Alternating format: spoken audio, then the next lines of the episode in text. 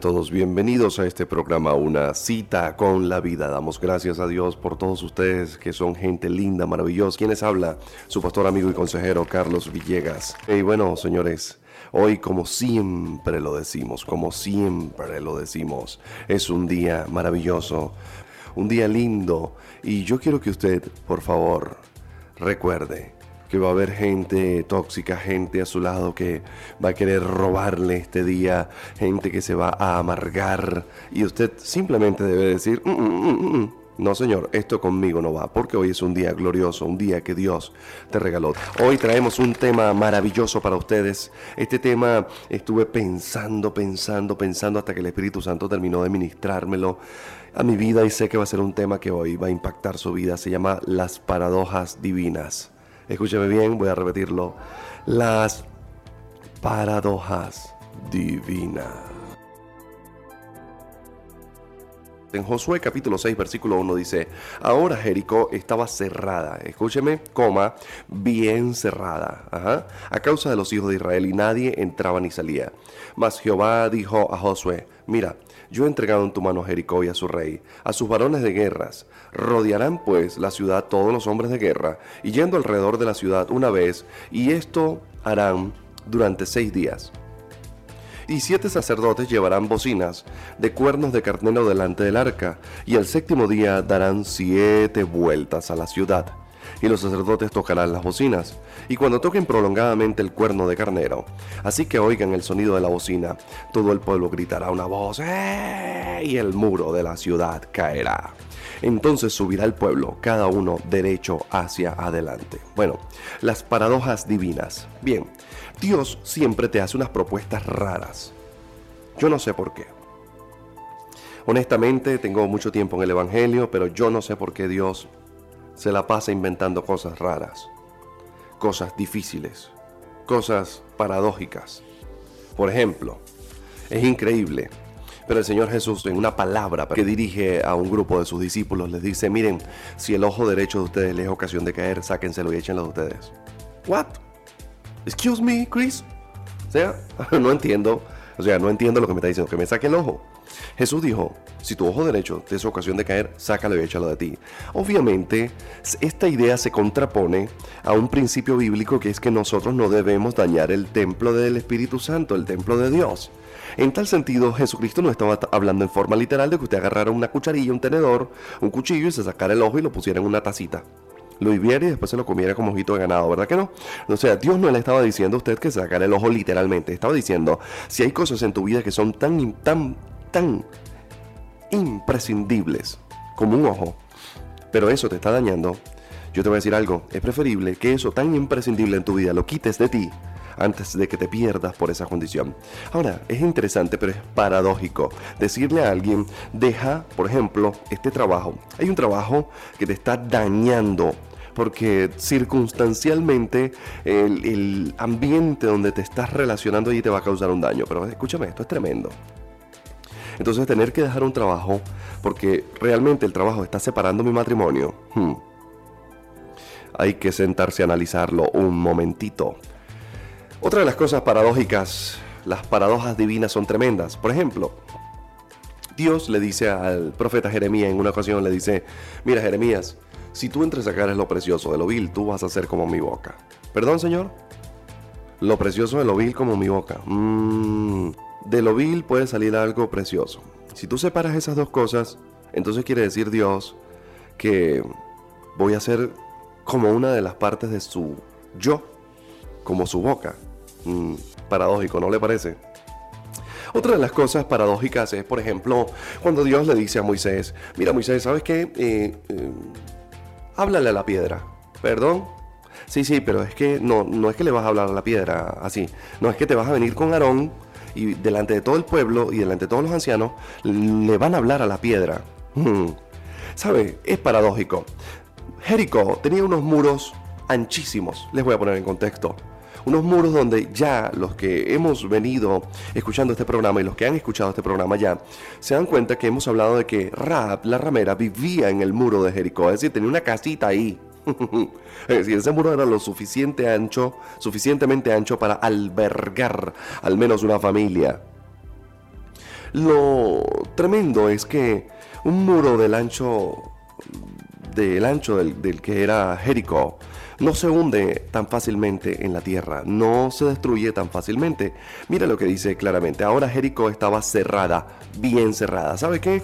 Los espías habían llegado a la casa de Jericó, habían de, de Rab, habían salido de Jericó, habían llegado otra vez allá al borde del Jordán, se habían reunido con Josué y ya se habían regresado para hacerle la batalla a Jericó. Y Jericó ya estaba más que enterada de que el pueblo de Israel estaba a las orillas del, del Jordán en la llanura de Jericó, esperando para hacer el combate contra la ciudad de Jericó. De manera que ellos se cerraron. Ellos dijeron, nosotros, bueno, ellos se van a tardar ahí 60 días, un mes, eh, seis meses, cuatro meses. Mira, los, los sitios a una ciudad podían tardar a veces hasta un año y pasaban de un año.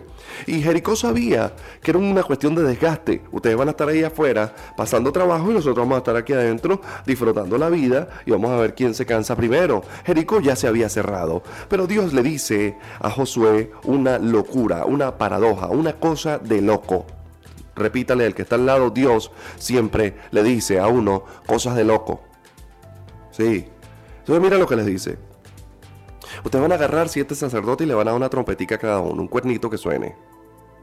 Y van a agarrar los guerreros y bueno, la gente del pueblo. Y le vamos a dar una vuelta diaria. Y después que termine cada vuelta, ustedes van a sonar los, los chofar, ustedes van a sonar los cuernos. Ajá. Yo me imagino a la gente de Rico asomada así por, por asomada por el muro diciendo que, que le pase todo loco, ¿vale? Esta gente seguramente eh, ha de haber consumido o, importado un opio desde allá de, China y deben estar consumiendo, pues mira, le dan vuelta a la ciudad y suenan unas trompetas. Entonces están drogados. Sí, cosas de loco. Entonces le dice seis vueltas durante un día, durante, o sea, una vuelta diaria por seis días y el último día se van a lanzar siete vueltas a la ciudad, es decir, en total 13 vueltas.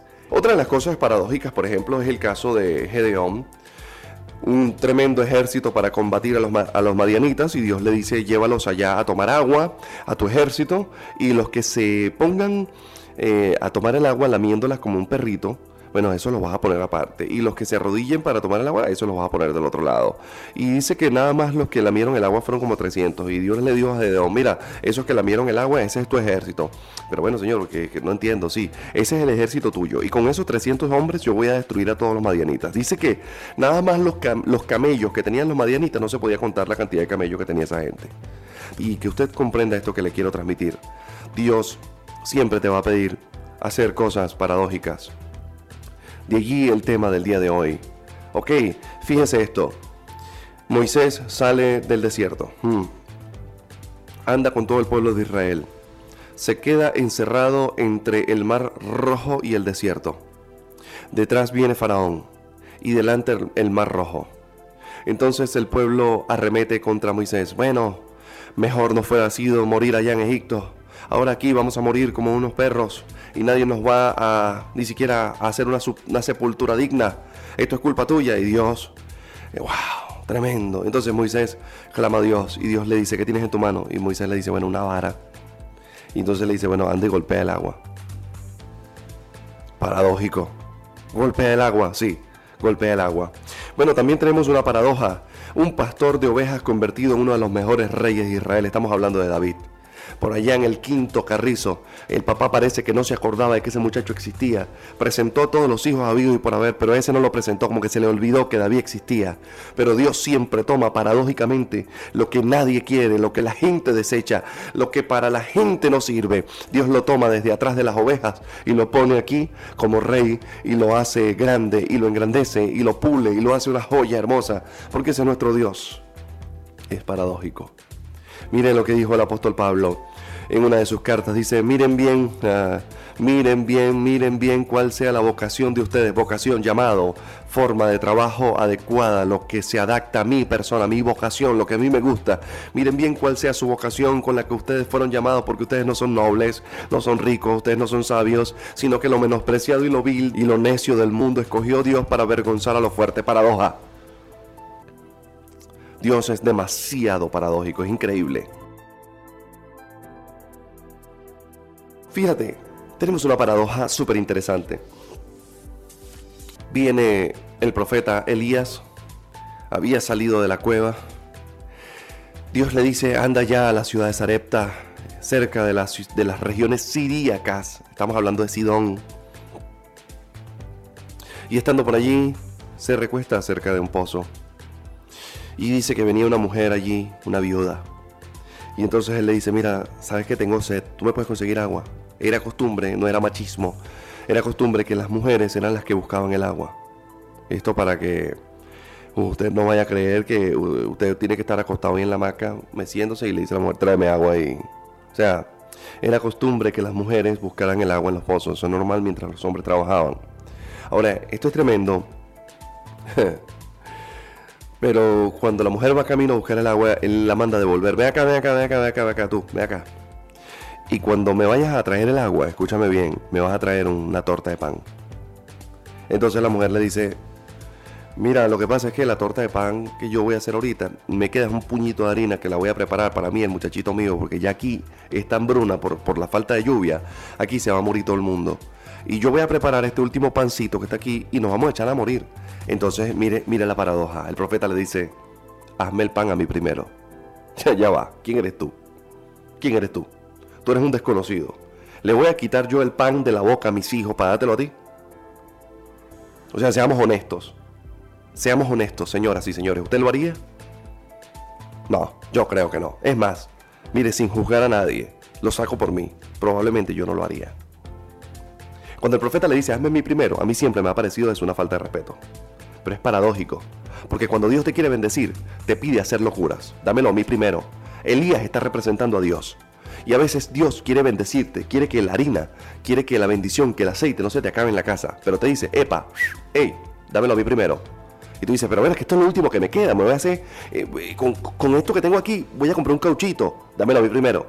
Ya va, señor, pero es que yo, con esto, dámelo a mí primero. Pero es que yo tengo que ir a, dámelo a mí primero. O sea, siempre el dámelo a mí primero es, hey, yo te quiero bendecir, pero quiero enseñarte algo. Yo bendigo a través de paradojas divinas. Tú tienes que entender que lo que yo te voy a proponer es cosa de loco y que esta locura es fe para el que cree ciegamente.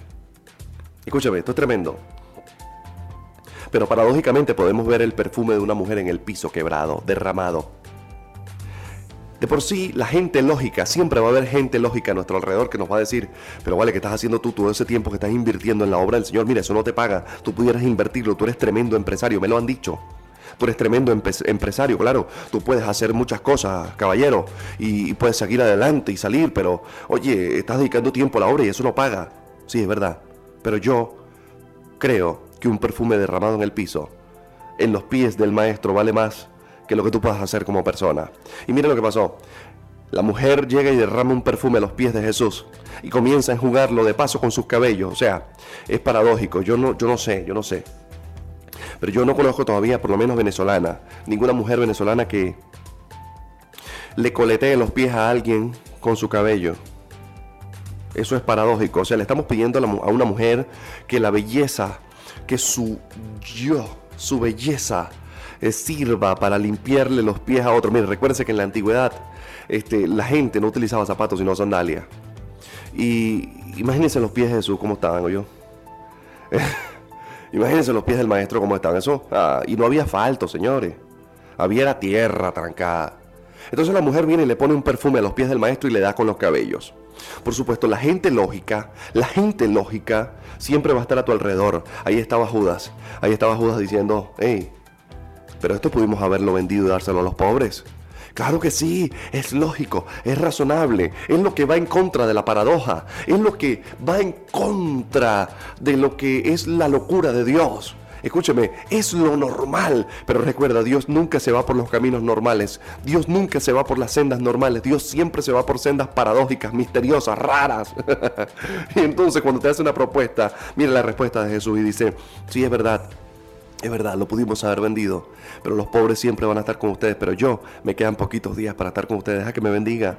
Paradójicamente, un perfume caro estaba a los pies de alguien y de paso siendo enjugado con los cabellos de esa mujer por el amor de Jesús. Usted me va a decir algo. Si usted tiene una corona, una colonia Paris Hilton, si usted tiene una Versace ahí en la casa, usted no la va a quebrar a los pies de Jesús y de paso va a agarrar, se va a agachar y le va a dar con los cabellos ahí, chaca, chaca, chaca, hasta que le deje los pies pulitos. Mire, me lo, usted me puede decir lo que usted quiera, pero eso no va a pasar porque ¿sabes qué? Los seres humanos nos hemos vuelto gente tan lógica, tan lógica que las locuras de Dios no las estamos creyendo. Y cuando tú no crees la paradoja divina, escúchame algo, hay algo que se tranca, no fluye la bendición.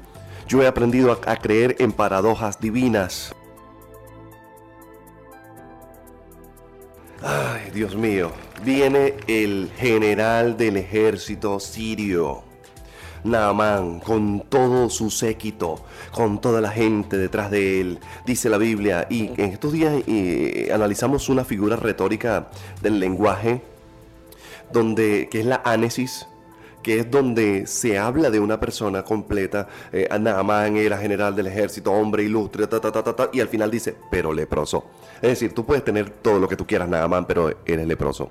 Tú eres el, el, más sabio de todos, el mejor guerrero, pero eres leproso. Ahí eso es una anesis, escúcheme. Y tremendo, pero Naamán llega a la presencia del profeta Eliseo. Este fue con Eliseo. Y cuando llega a la presencia del profeta Eliseo, Eliseo ni siquiera lo atendió. Él, él, creía que Eliseo saliera y, hola Naamán, ¿cómo está hermano? Uy, venga, venga, venga, hermanito, venga. Y usted como ya, te, ya desayunó, hermano, venga, que le damos a unas almohadas aquí para que coma un café. No, no. Una vez le digo, sí, ah, está ahí, sí, ah, dile que se meta en el río siete veces y que salga. ¿Pero en cuál río? Ahí en el Jordán. Aproveche que está revuelto. Entonces nada, man, digo, bueno, que este tipo está loco, ¿vale? O sea, ¿acaso no hay ríos allá donde yo, donde yo vivo? ¿Ah? De donde yo vengo hay ríos cristalinos. ¿Me voy a meter yo en esta cloaca? No vale. No, no, no, yo me voy. Entonces, fíjese, paradojas. Cuando Dios te pide hacer cosas raras, métete en el río revuelto del Jordán. Mire, los que han visto al Jordán en fotico, ese aroma, el río se parece al, de Apure. Mire, yo no me baño en el río Apure ni de broma, yo, ni de juego. Yo entro así en la orillita y vuelvo a salir. Porque mire, baba y todo bicho de uña hay ahí siempre bajo agua y de paso no se ve. Yo me imagino que nada más habrá dicho, no, entonces es chévere, ¿vale? entonces, ¿ah? ¿Cómo es posible? Pero paradójicamente esas cosas pasan. Resulta también que Dios le dice entonces a Josué, le dice, dale 13 vueltas a Jericó, dale 6 y el último día le va a dar 7 vueltas completas. Entonces, de paso esa maratónica, todos los días tempranito se paraban, le daban una vuelta, ¡fin! sonaban las trompeticas. y el último día, siete vueltas. Y sonaron otra vez los cuernos. ¿Qué pasó, señores? De paso de que me mandas a dar vuelta, ahora me pides que grite como loco. Dice, y una vez que esté allí, sí, sí, y, lo, puede, y lo podemos consultar. Mire lo que dice clarito, clarito que dice. Y al séptimo día darás, eh, Josué capítulo 6 dice, y al séptimo día darás siete vueltas a la ciudad, los sacerdotes tocarán las bocinas y cuando tocaren prolongadamente el cuerno del carnero, Así ustedes, cuando ustedes oigan el sonido de la bocina, todo el pueblo gritará a una voz. Mire, ya va, cuentico. ¿Usted se imagina? La gente de Jericó viendo desde el muro a los otros darle vuelta a la ciudad.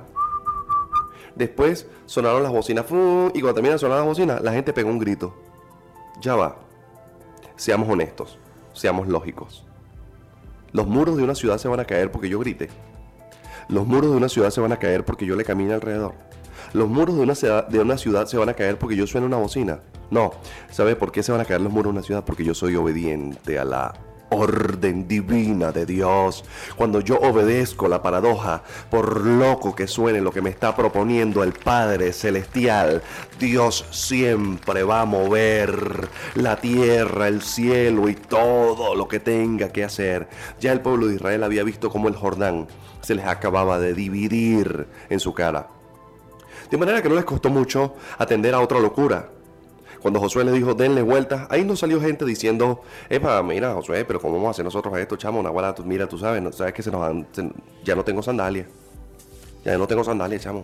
No, no, no, nada de eso. Ellos estaban crédulos, ellos estaban convencidos de que ya Dios había hecho una paradoja, que el Jordán se dividiera, que el Mar Rojo se dividiera y ahora que los muros de Jericó se enterraran en el piso. Ah, eso no era nada para ellos. Ellos estaban conscientes de que eso iba a pasar. Lo que pasa es que a medida que vamos viendo más milagros, la fe es algo que se ejercita. A medida que vamos viendo más y más y más milagros, este simplemente nos cuesta menos nos cuesta menos creer. Cada vez nos cuesta menos. Se lo digo con, toda experiencia. He visto las cosas que Dios hace y cada vez creo más. Y cada vez creo más. Y cada vez creo más. Ahora, yo quiero que usted comprenda esto. Porque el pueblo de Dios avanzó derecho y hacia adelante, porque el muro fue tragado por la tierra.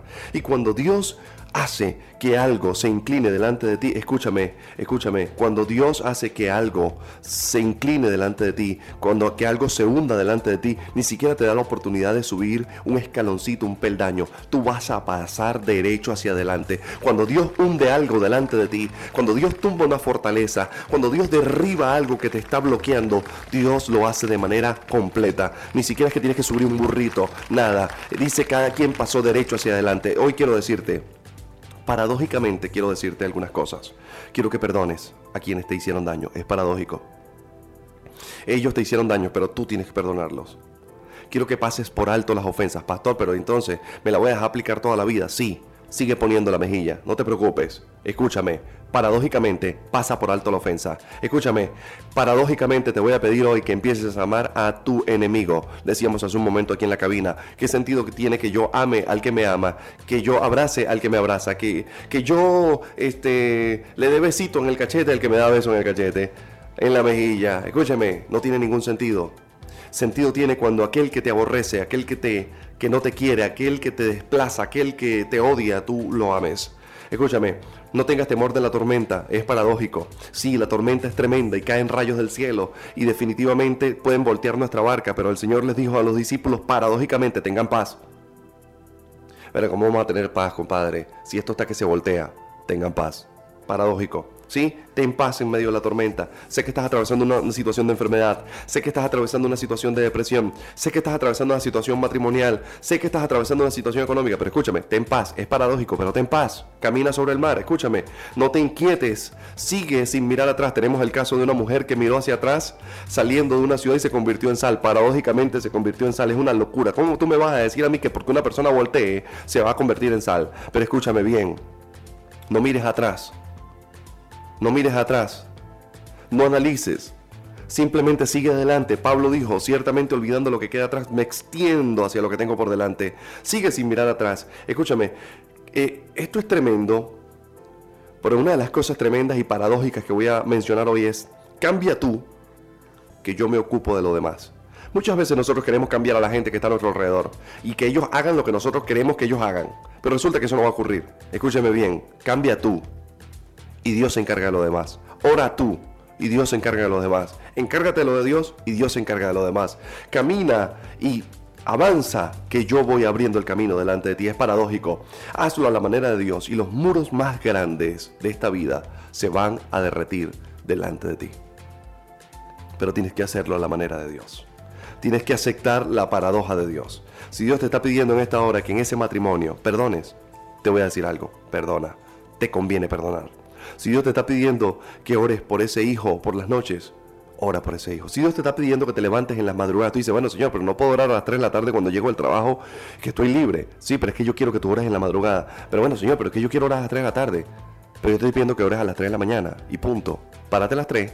Porque yo te estoy diciendo que ores a las 3. No es lo mismo orar a las 3 de la tarde y a las 3 de la mañana. Bueno, no sé. para mí sí. Pero si Dios te dice, párate a las 3 de la mañana, tú te paras a las 3 de la mañana y oras. Punto. No es negociable. A Dios se le cree lo que dice. Más nada. Y cuando te lo ministra a ti, a tu corazón, a tu vida, inmediatamente tienes que hacerlo. Y sobre todo si es un principio bíblico.